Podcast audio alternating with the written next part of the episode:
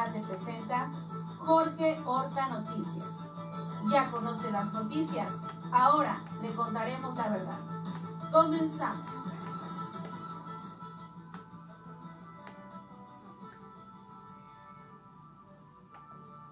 Detención de hijos del Chapo es prioridad del gobierno mexicano.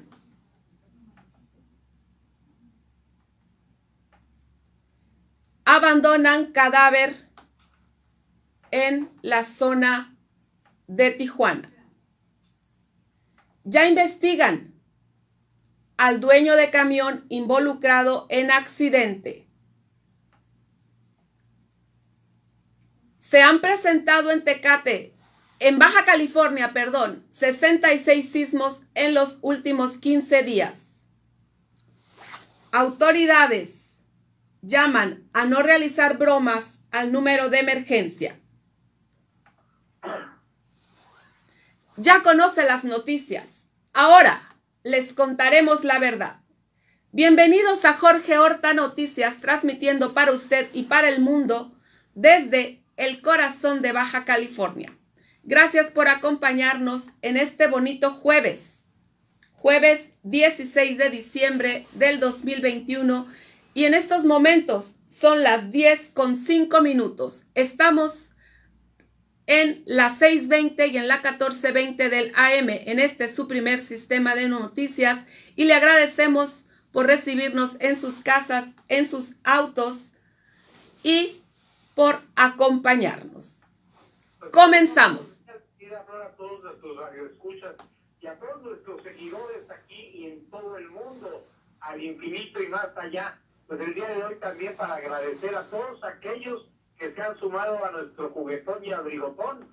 Los seguimos invitando para que pasen a dejar su juguetito o su abrigo o lo que quieran regalarle a los niños de 0 a 18 años para que el día 6 de enero los Reyes Magos le entreguen un juguete, una computadora, un abrigo a cada niño de Tecate que se pueda. Vamos a hacer todo lo posible por contactar a todos los sectores empresarial también para que se pongan la de Puebla se moche con una compu, con un teléfono también para los estudiantes.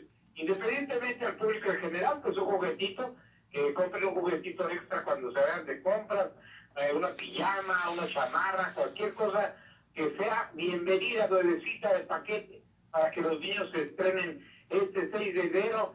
Y pues estamos iniciando las noticias de hoy y pues comenzamos, mi querida Flor, todo tuyo. Así es, Jorge, gracias. Pues fíjate que en la conferencia de prensa matutina, el presidente Andrés Manuel López Obrador anunció que la detención de los hijos del Chapo del cartel de Sinaloa es un asunto de México, por lo que no se permitirá la incursión de agentes de Estados Unidos para este fin. El mandatario lo mencionó ya que hay una recompensa que ofrece el país estadounidense y se debe a que los hijos del Chapo son identificados por Estados Unidos como los responsables de traficar drogas sintéticas, así como provocar más de 100 mil muertes por el consumo, principalmente de fentalino. Por ello, el presidente aseguró que es una prioridad para el gobierno mexicano detener a los hijos de Joaquín Guzmán, lo era conocido como el Chapo pues sí, el gobierno de Estados Unidos tiene todo el derecho de pedir recompensa.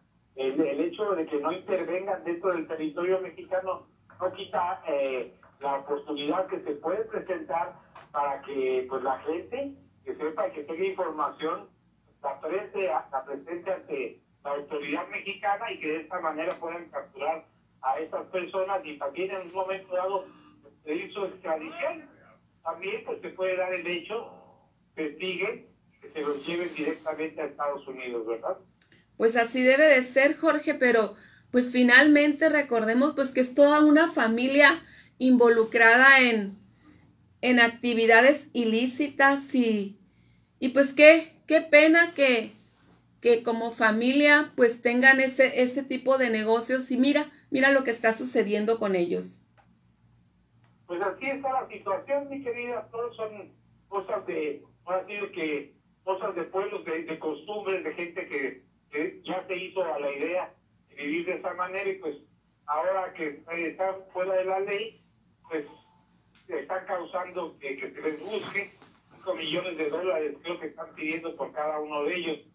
Y pues ellos se lo buscaron y a, ver si a ver si logran a alguien que se anime a delatarlos, ¿verdad? Pues a ver, fíjate Jorge, hemos estado hablando de el penoso incidente en Chapa de Corzo, Jorge, que está ubicado entre Tuxtla Gutiérrez y San Cristóbal de las Casas en el estado de Chiapas, en el que se volcó un tráiler, Jorge, y hasta el momento van 56 migrantes muertos.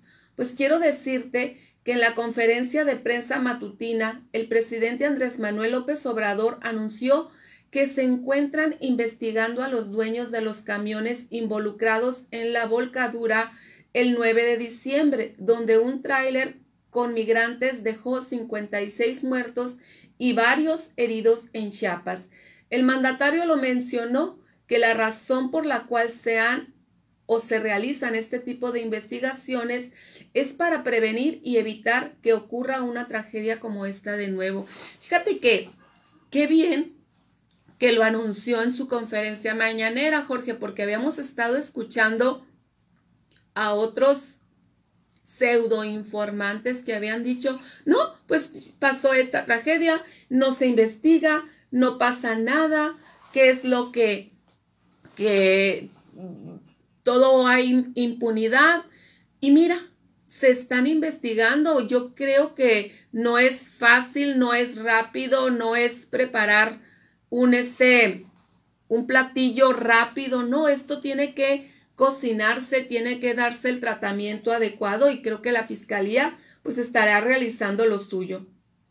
Sí, pues esto es todo un esquema que se viene llevando acá, pero ahí transportar a las personas en estos camiones y pues la tomaron y lo después de todo es que no son 10 ni 20 ni 30, sino que meten a un centenar y medio de personas en un lugar, en una caja que no está condicionada para transportar personal.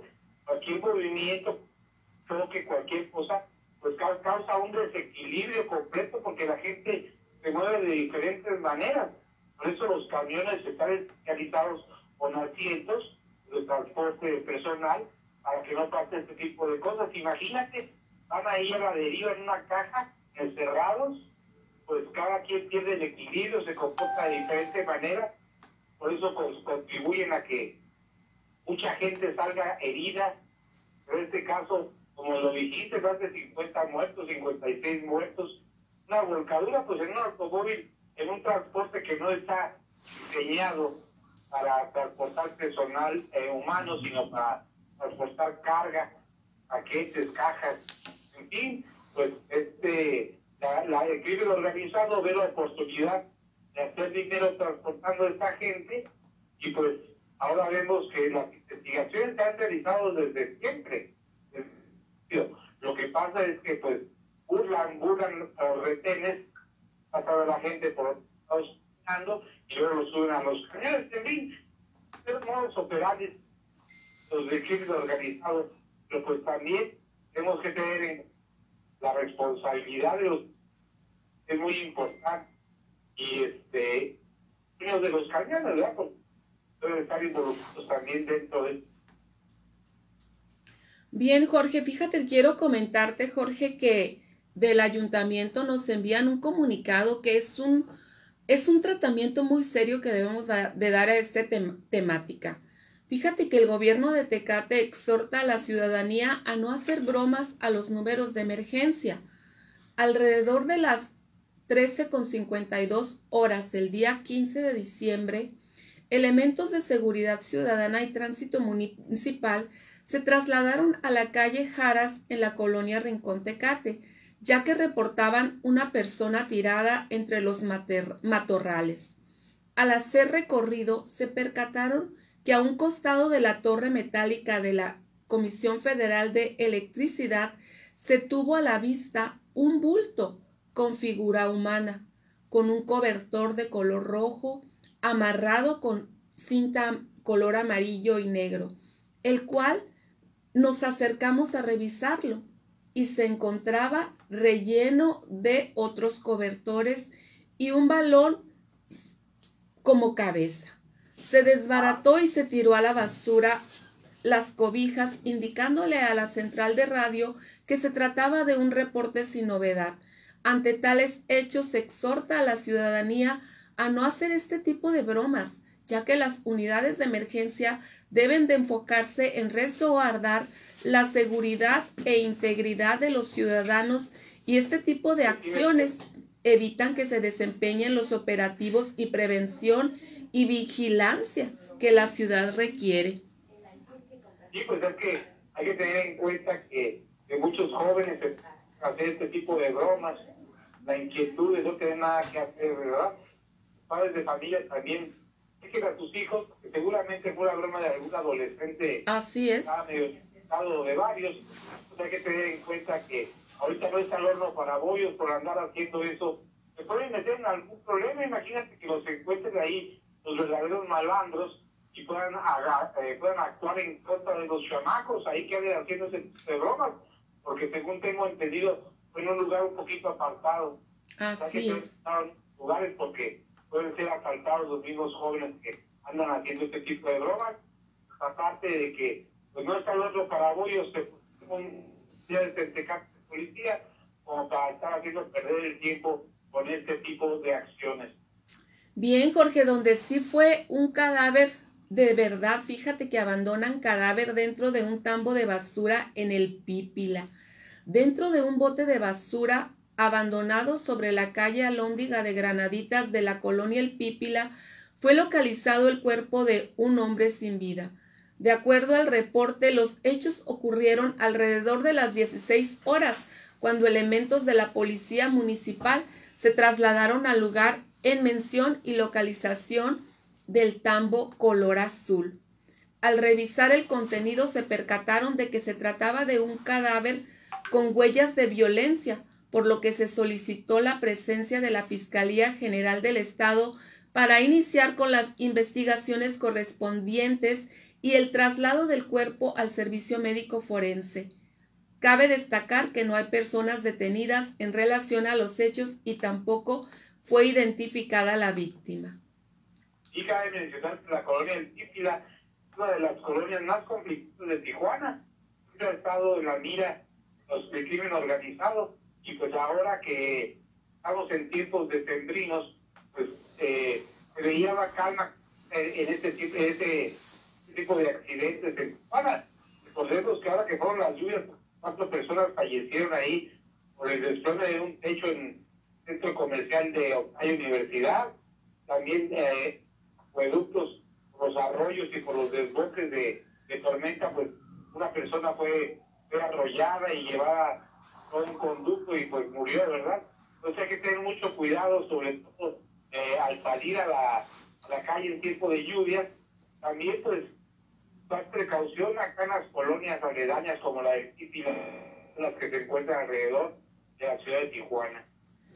Bien, Jorge, fíjate que esta noticia yo te voy a preguntar si has sentido movimientos telúricos, porque dice la noticia esta que nos envía nuestros amigos de PSN que se han presentado en Baja California 66 sismos en los últimos 15 días.